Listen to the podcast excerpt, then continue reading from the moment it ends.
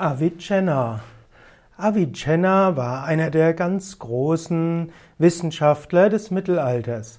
Avicenna hieß eigentlich Abdullah ibn Sina, manchmal auch äh, genannt einfach nur Ibn Sina und er wurde eben einfach als Avicenna genannt im europäischen Mittelalter.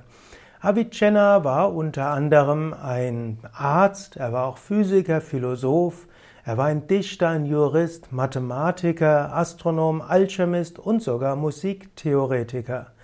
Er wurde geboren vermutlich um 980 in Bukhara, also in Khorasan, und er wurde und er starb vermutlich 1037 in Hamadan.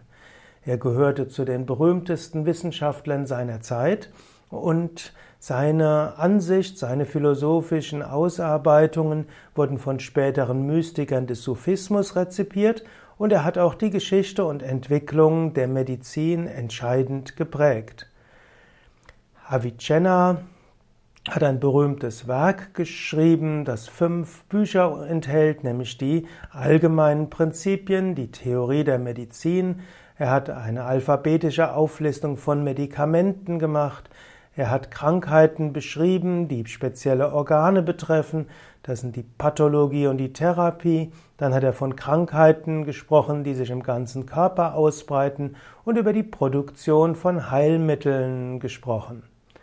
Avicenna, also einer, der entscheidend die Medizinlehre des Mittelalters geprägt hat, aber auch die Theologie hm, und auch die Philosophie nicht nur des, im Islam, sondern eben auch im europäischen Mittelalter.